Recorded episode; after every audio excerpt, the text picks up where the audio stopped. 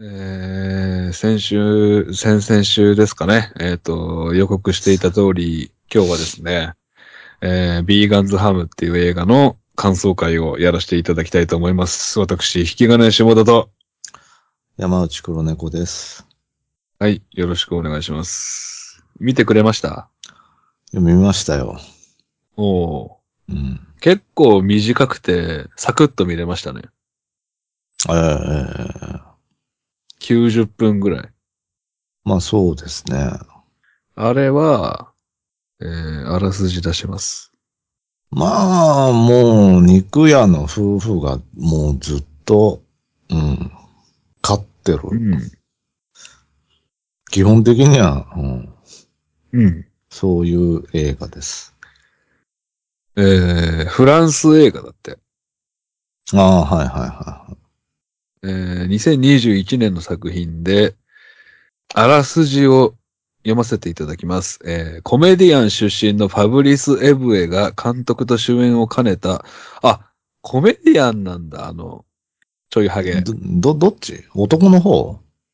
でしょああ、う。コメディアン出身で監督と主演するタイプって、まあ、日本で言うと、うん。吹越光だけ いやいや、コメディアンなの、吹越みずるさんって。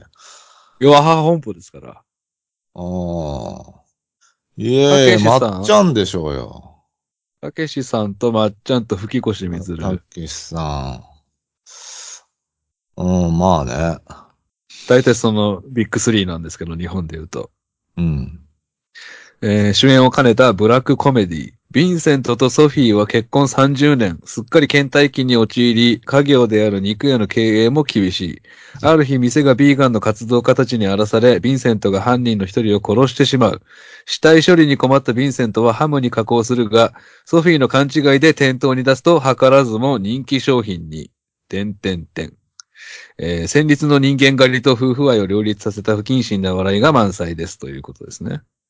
はいはいはいはああ、だからもう、ふ皆さんがおすすめする通りね、あの、不思議な不思議なお肉屋さんがずーっと90分見れるっていう素敵な映画でしたけど。い。ええまあね。ええ。うん。あのさ、最初さ、あの、い一番最初のオープニングから喋るんだけど、あの、主演のお父さんの方がお肉屋さんの、うん。ずーっとなんかね、ペチペチペチペチ肉叩いてる肉、肉塊を、ああ、はいはい。肉のブロックをね。ブロックをね。で、お客さん待ってんのに、うん。なんか肉をね、こうペチペチペチペチ叩いて、で、ニヤニヤしながらペチペチペチ叩いてるから、あれうんこれもう始まってんなって俺は思って見てたら、うん。ただ肉ペチペチ叩いてるおっさんだったのよ。何そのミスリードっていう。ただ肉にめちゃくちゃこだわりあるんでしょ？あの店は。ああ、好きそうだったね。うん。なんか途中でこだわりとかも喋ってたけど、その仲間の肉屋にそ自信持ってる感じでしたね。う。うん。ただ、あの、お肉屋さんとしてはすごい小さい町のお肉屋さんなんだよね。もう、そう、個人、そう、商店っていうかね。でも、潰れかけてたんですかね？もああ、そうそう。う、もう、もう首回んねえよって借金で。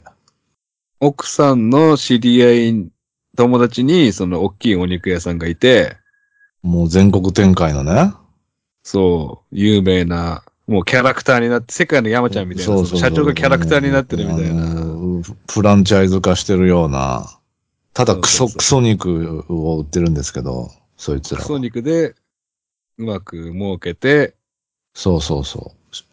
まあ、商売がうまいんですね。うん。うんで、その夫婦とこっち側の夫婦で4人で喋ってる時に、その、海外旅行してセックスしてるらしいわよ、みたいなね、その、向こうの夫婦に対して、羨ましそうに奥さんが言ってたから、うん。こっち側の主人公夫婦は、あの、そのセックスレスで、ええ、ええ、えその点で見ても、その終わってると、夫婦的に。え。うん。で、あの、お肉屋さん的にも厳しいってなった時に、そのなんか、マスクマンに襲われるんですよ。うん。豚のマスクかぶビーガン活動してるやつでしょ？うん。うん。あの、壁に落書きされたりしてね。そうそうそうそうん。う。で、被害に遭って、数日後くらいに、あの、うん。会うんでしたっけ？偶然。偶然ね。あの、襲われた時に、うん。なんか、スプレーで落書きしてる、その、やつ一人だけ、その、お前何してんだっつって飛びかかって、マスク剥ぐんすよ。ああ、はいはいはいはうん。あそこどういう風に見てたんですか？その、プロレス好きの黒猫さん的には。い。いやいやいやいや、あれは苦しいんじゃないの？もう、死を意味するんじゃないの？マスク取られたらもうね、終わりですから。うん。見ちゃうんだって思ってる。うん。そただの唯一、あそこうん4、5人でに襲われるんだけど、唯一顔を見たやつと、うん。後日、たまたま道路で会うんだよね。うんうんで、見つけたってなって、うん。不慮の事故で、その犯人を殺しちゃうんですよ。いやー、殺意あったでしょ、あれは。いや、びっくりしちゃったもんだって。あの、ちょっと痛い目見せようとか、と、止めて、当てて止めてやろうと思ったら、まあ死んじゃったのよね。ああ。うん。で、パニックって警察連絡しようとしたら、奥さんが、奥さんは結構この映画やり手なんだけど、うん。いやー、連絡しちゃダメでしょって。奥さんってなんかずっと、あのービデオ見てませんでした？殺人鬼を紹介する。そうそうそう、あのー殺人鬼を紹介するビデオじゃないのあれ、レギュラー番組だな。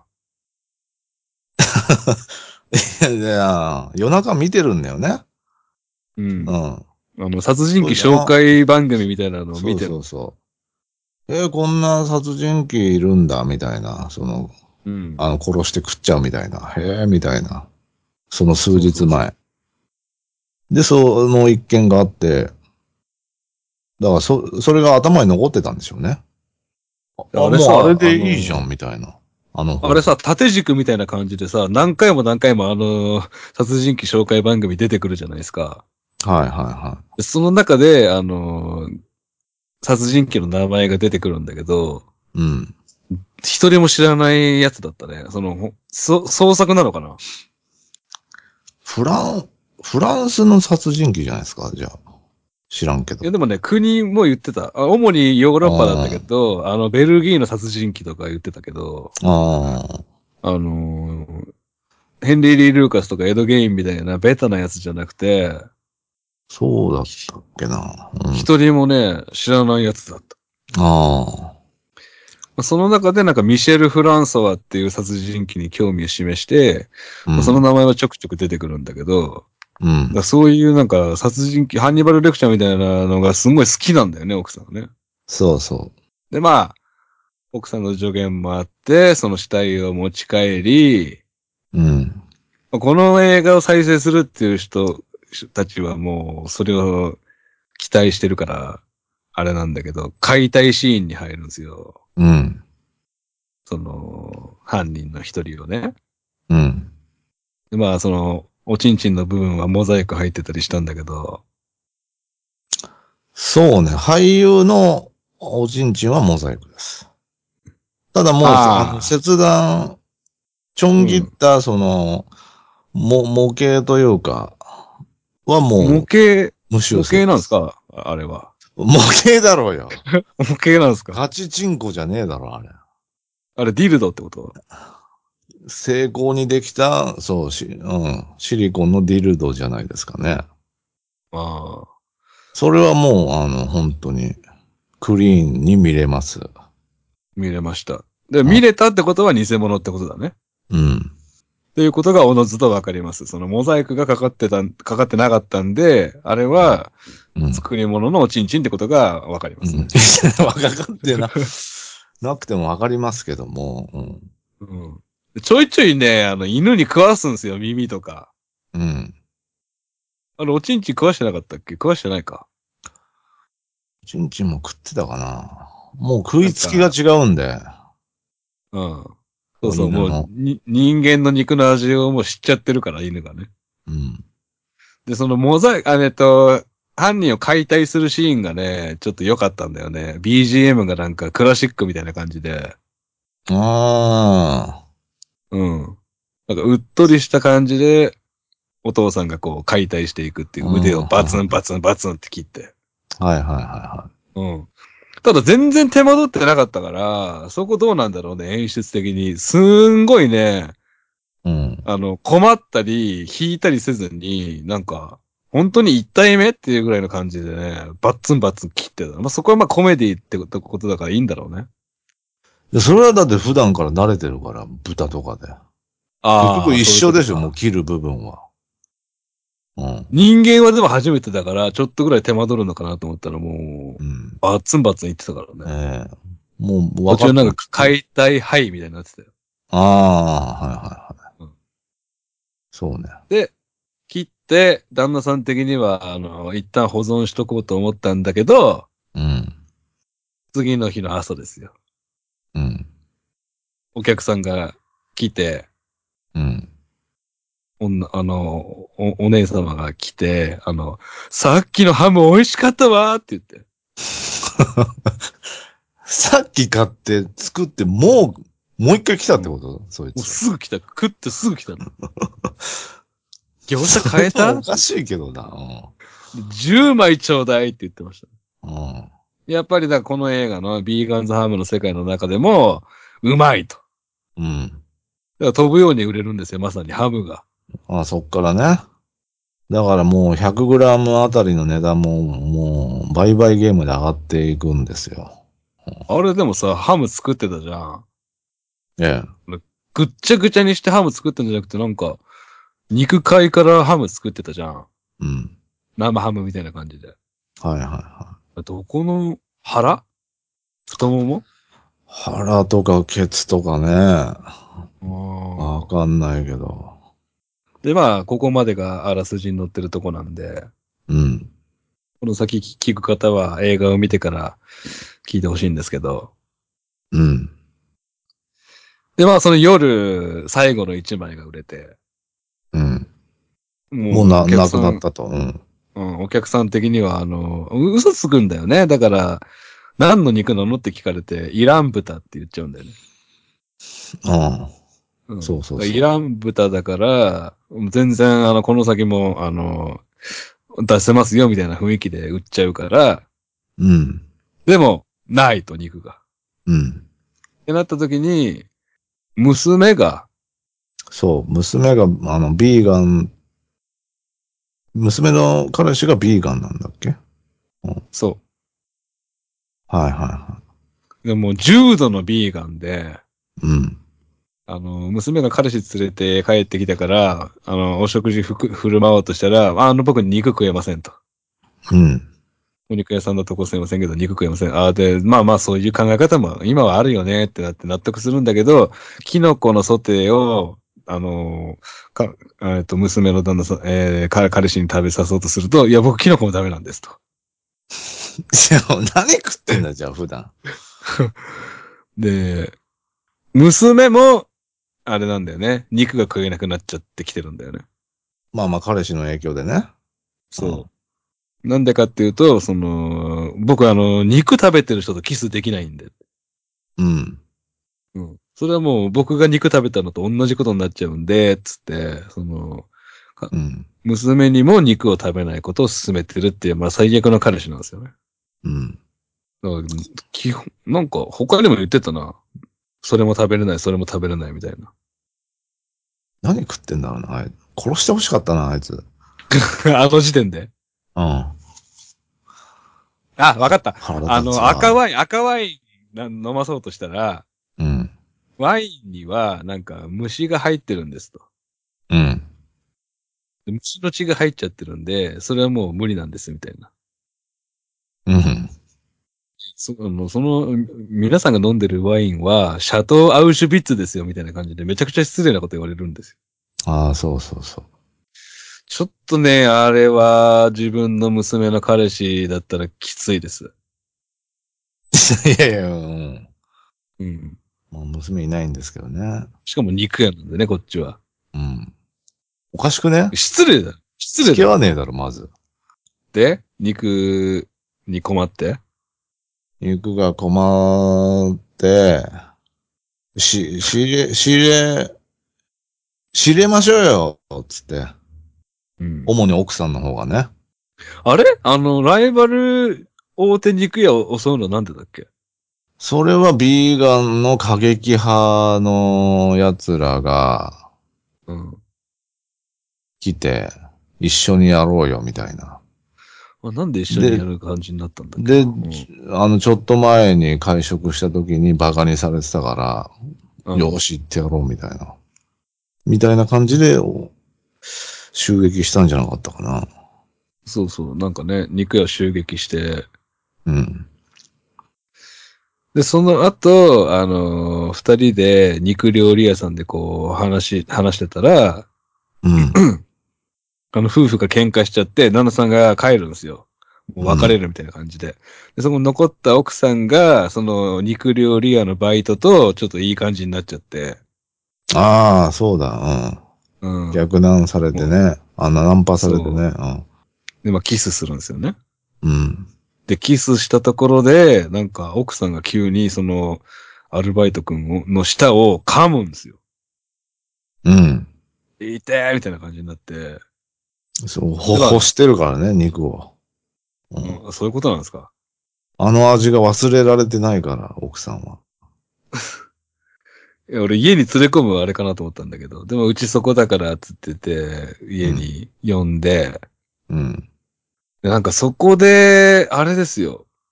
なんか神戸牛の話してたんだよ。最高級の。うん。ああ、なんか言う。ってたかもな。で奥さんはもうその男を殺すつもりで家に呼んでて、でうん旦那さんにその肉切り包丁で、あの、殺して早くみたいなこと言うんだけど、うん。旦那さんはひよっちゃって殺せないんですよ。今はもう違うみたいな感じで。二の足踏んじゃって。そうそう。ずっとそんな感じでしたよ。う。うんん。で、ストレス、まず、ストレスをかけちゃダメなんだと、獲物に。うん。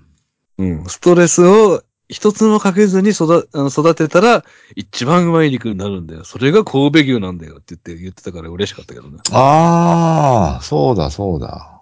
もうシャワーから、シャワー浴びてたんだよね。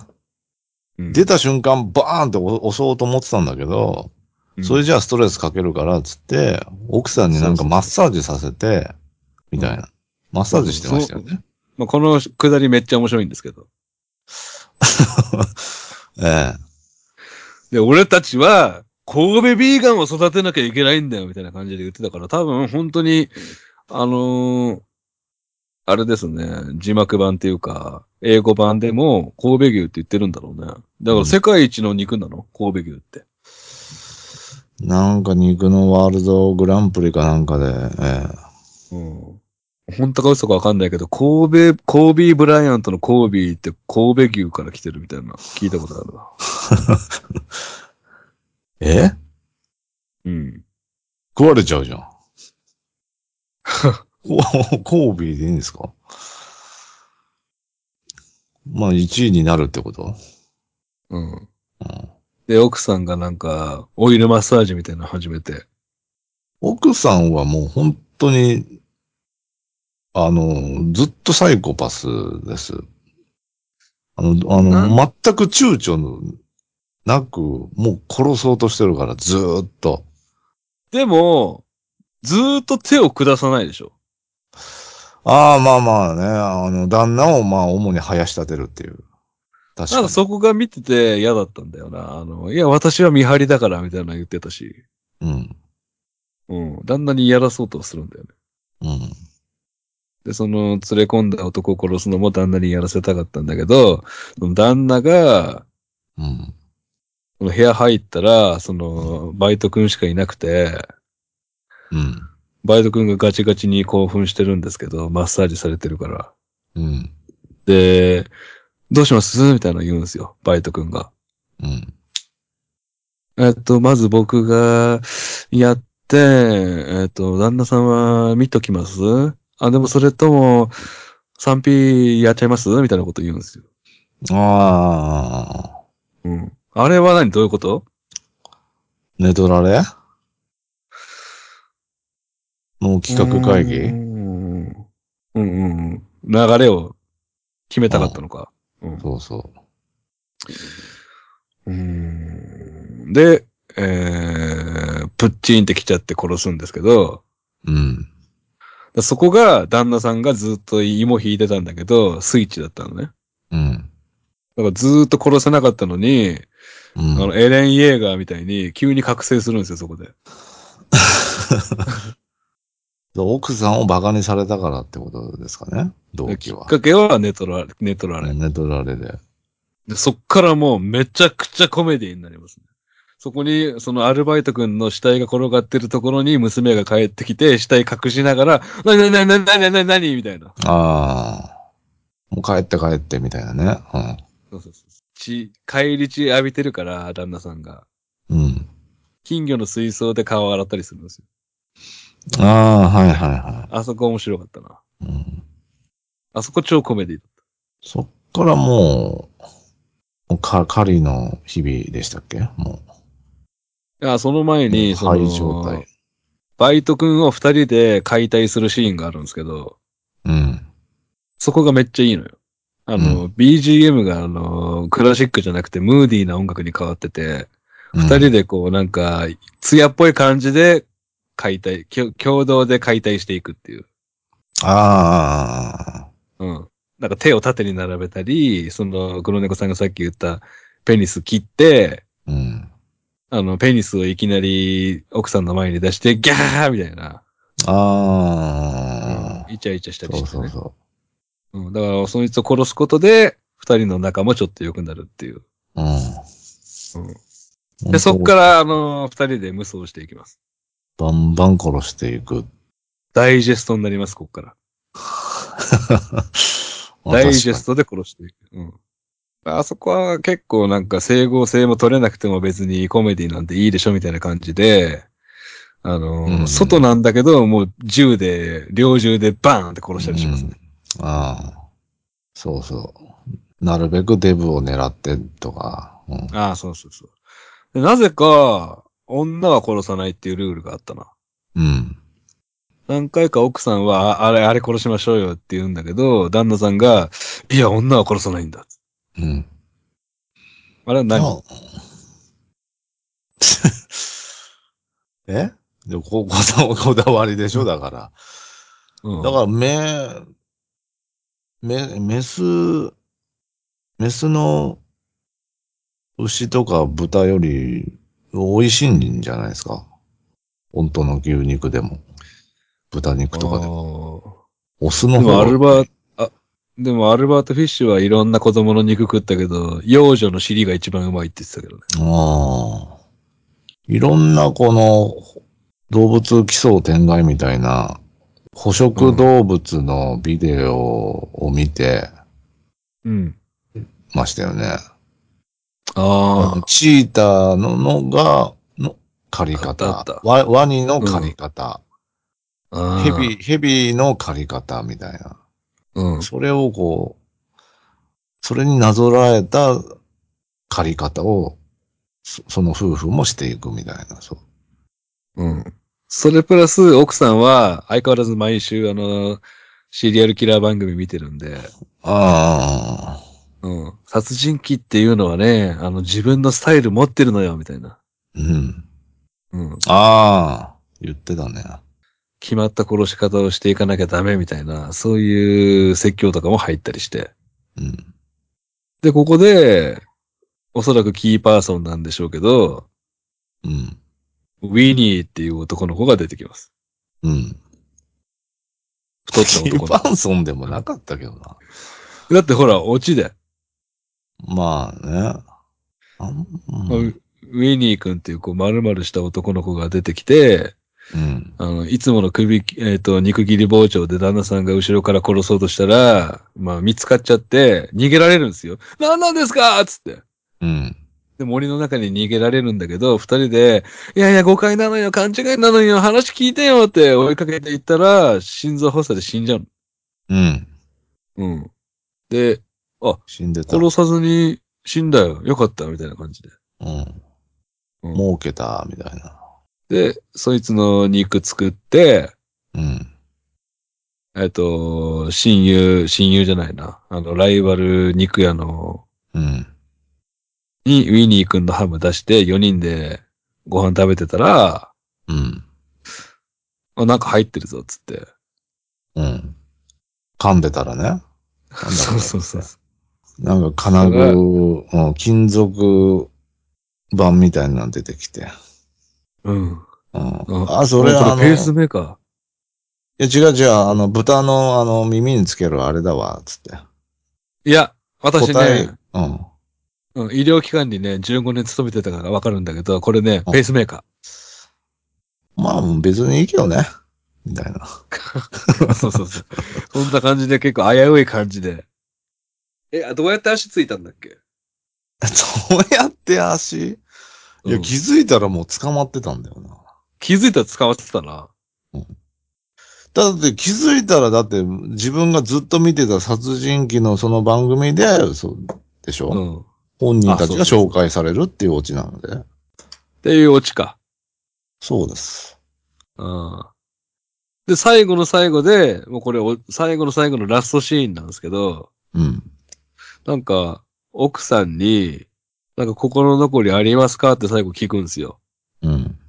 そしたら、う。うんん、ウィニーって言って終わるんですよ。うん。これがどういうことなのかなっていう。あ、だから、そ、そいつの名前ってこと？ペニスってこと？そう。あ、違う違う。あのー途中で出てきた、あのー僕、プーさんって呼ばれてるんですっていうウィニー、ウィニーくんね。ウィニー君。うん。だから別に、ただのひ一人の被害者なんだけど、最後なぜか奥奥さんが、ウィニーって言って終わるから、あの、一応調べたんですよ。うん。そしたら結構それ疑問に思ってる人がいて、なんで奥さん最後ウィニーって言うんですかって聞いたら、うん。あの、みんな分かってなかった。分かってないのかい。うん。まあ、ウィニーは唯一、あの、殺さずに死んだ子なんですよ。はい。あの、勝手に心臓発作で死んだ子であること、で、あと、ペースメーカーが出てきたこと。まあ、この2点ですかね、他の被害者と違うのは。うん。うん。全員殺したかったっていうサイコパスな奥奥さんっていうことなのか、ペースメーカーに気づけてたら、足がつかなかったかもしれないっていうことなのかなと俺は思ったんだけど。あよくわかんなかったね、それはね。あ、確かに。え、あとさ、俺覚えてないんだけど、あれは？娘の彼氏は？娘の彼氏、もう一回来たよね、家に。来た。なんか謝りに来た。ああ、謝りに来て。うん。で、結局殺してないんだっけ？奥さんはもうやる気満々で、もあ、そうなんだ。う、な、あのーワイン用意して、みたいな。だから、眠らせて、まあ、もう解体しちまおうっていう考えだったんですけども、いやだ、あの、ワインは出さない、もう帰ってくれ、つって、旦那が。だからこ、あの、殺してないです。別に。ああ。そっから出てきてない。あのーこの映画の最初の方で言ってたのは、あのー菜食だから、うまいのよ、みたいな感じのセリフがあったと思うんだけど、うん。あのー一番多分うまいのよ。娘の彼氏が食ったら。うん。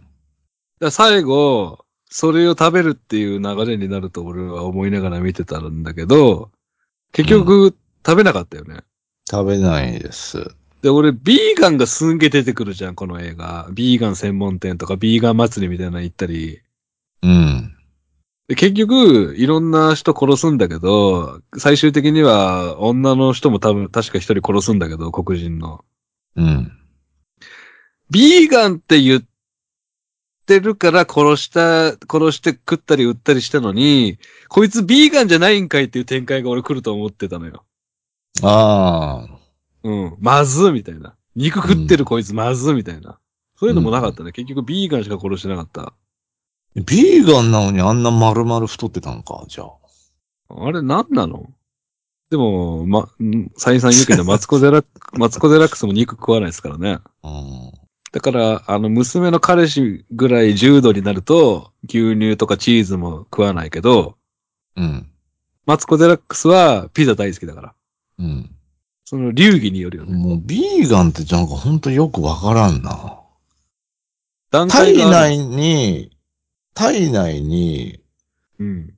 入れたくないっていうマインドなのか、かわいそう。かわいそうっていう、んだったら、うん。まあ、まあ自分も当然そうですけど、阻止しなきゃいこれだけ、あのもうね、動物を殺して食すっていう文化がね、根付いてるわけで。それもパーターンがあって、あの、実際渋谷のケンタッキーの前でなんか活動してる人たちは、ン。うん。黒猫さんとか俺が肉食ってるのも許せないっていうビーガンなの。ああ、もういれば、自分は、あの、菜食で、他の人には押し付けないっていうビーガンもいるから。ああ。ソフトビーガン、うん。そいつが一番よくわかんねえな。あ、過激ビーガンならわかるってこと？過激ビーガンならわかるよ。過激ビーガン推しってこと？過激ビーガン推しではないけど、推してはないけど。なん、つ通学路？スクールゾーンみたいなところ行って、うん。あの、動物が屠殺されてる写真を子供たちにこう見せる人たちがいるんだけど、ああ、はいはいはいはうん。あれと同じ考え方ってこと？黒の猫さんは。い。同じ考え方っていうか、自分さえ食わなきゃいいっていう、いい派がよくわからない。俺はそっちの方が理解できる。過激ビーガンが理解できない。通学路で子供たちに動物の死体の写真見せる奴らの方が俺は理解できないだから自分食わなくたって、ま、周りがガンガン食ってるのに、それは、だって気にならないってこと？そいつは。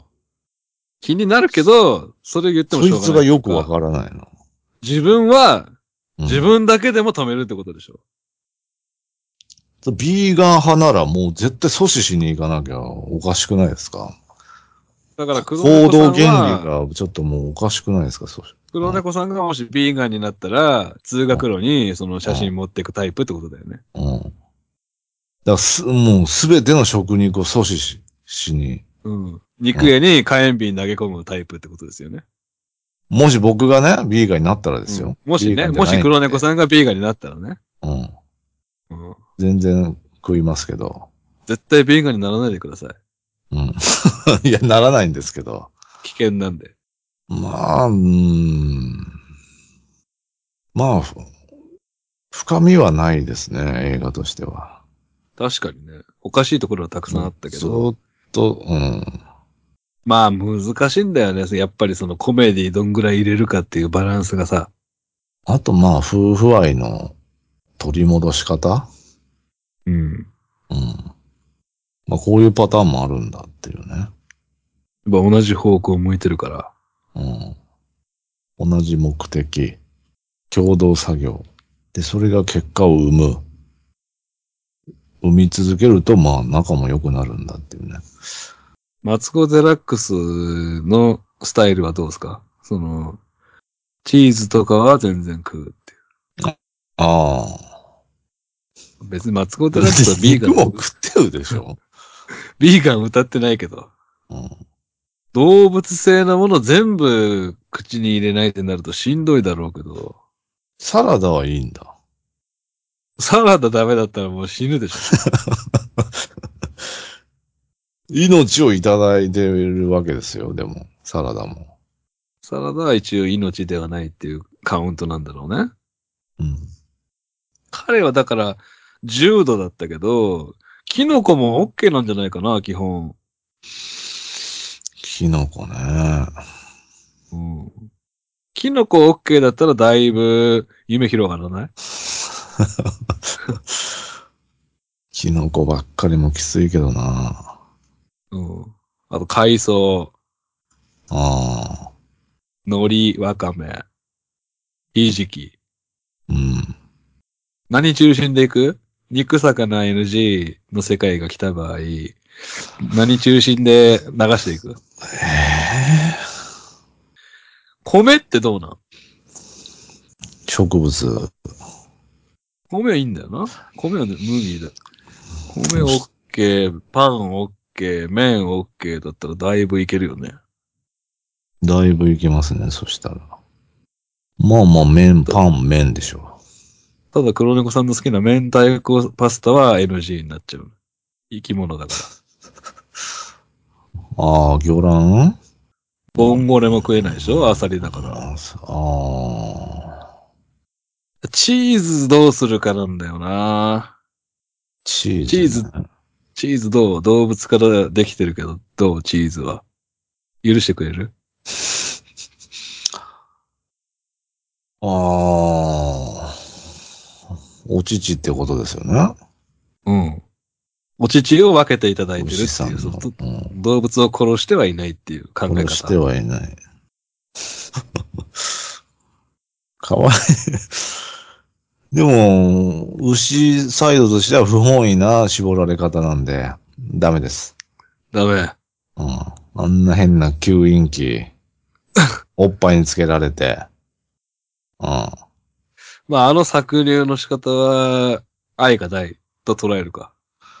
で、勝手に長いなんかパイプライン作って、うでん。自分、自分の父が流れてるとこ見せられて、こんな、良辱ないですよ。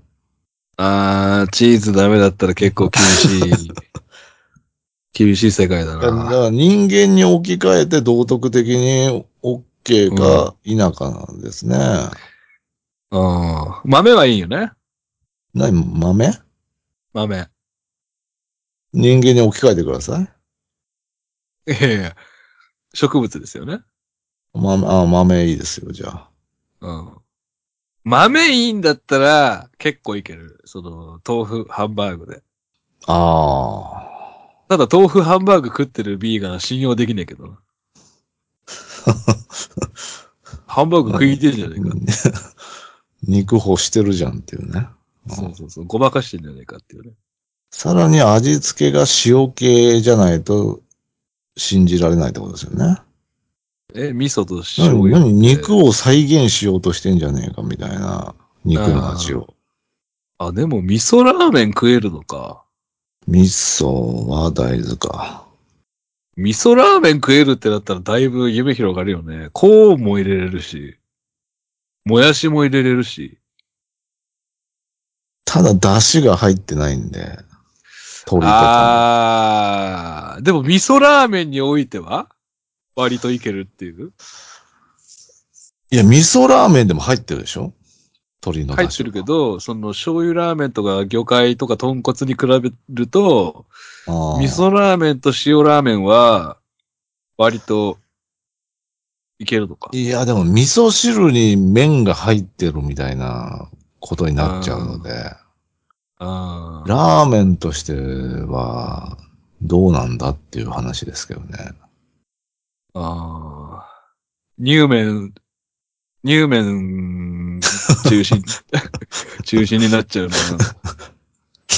乳麺って。だからトマト、そう、トマトベース、ああ、なるほどね。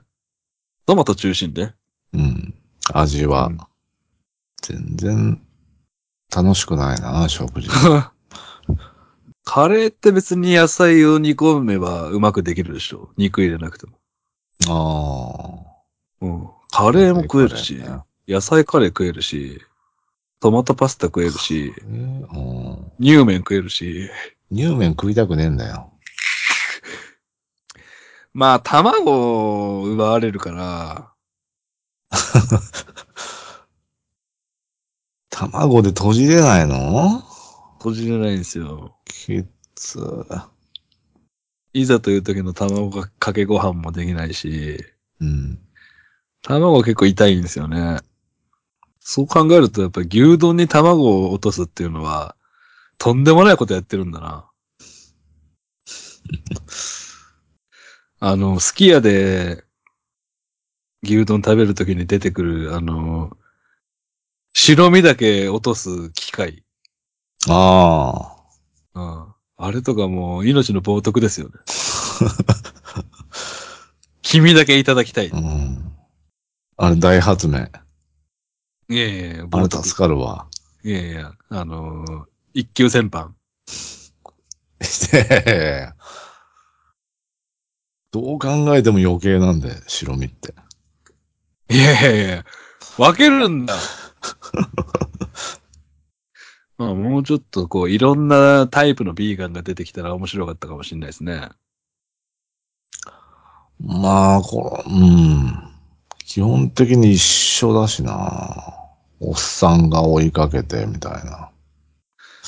じゃあ、星、星10が満点だとして、10? 星10が満点だとして、うん。せーので、はい。えー、せーの、星6。おー。6。ごよりの6です。あ、俺7よりの6。ああ。うん。もっとね、俺が予想してたのは、あの、グロいし、怖いのかと思った。ああ。うん。そしたら、思いのほかポップで、そうね。すんごいサクッと見れたね。何も残らない。うん。まあ、顔芸に頼りすぎたかなっていうね。どうすればよかった？いや、黒猫さんあれだかもっと面白くなるんだろうな。いや、黒猫さんあれだから、映画監督の卵だから。いやいやいやいやいや。まあ、俺はやっぱ危機人肉ができるようになった方が面白かったと思うんだよね。あの、こいつ肉食ってんじゃねえかっていう。ああ。まあ、だから誰かにバレるとか。うん。だから死体処理をなんか頼まれちゃうみたいな。ああ、うん。言うこと聞かなきゃいけなくなっちゃうみたいな。あ、そう、あ、そうそうそうそう。あの、一人、クセ者がいたんですけどね、あの、過激派ビーガンの、なんか、ギャルとかいたビーガンの中に一人なんか、ロン毛のクセ者みたいなやつがいたんですけどね。ああ。うん。そうそう怪しいんでるい犬に、あの、チンコ食われてました、それ。そうそう、犬にチンコ食われて死んじゃって。女全の子も、然クセ者じゃね、ねえじゃん。頭割られちゃうしね。うん。かな、やっぱ。やっぱ夫婦のどっちかが食うべきだったな。最後の最後。あ、あれ、あれだから伏線だったのか。一回、チンコ食わしたんじゃない？犬に。ああ。で、犬の、犬はそのチンコの味が好きになっちゃったんじゃない？ううまさ知ってるからってこと？そうそうそう。じゃないとピンポイント、ピンポイントであそこ食わないでしょ。っていう感じですかね。うん。またね、皆さん、あのーこれはハンニバルレクチャーですねっていう映画あったら、おすすめしてください。はい。はい。えー、ビーガンズハムは、黒猫さん曰く、えー、ごよりの6でした。ありがとうございました。はいありがとうございました。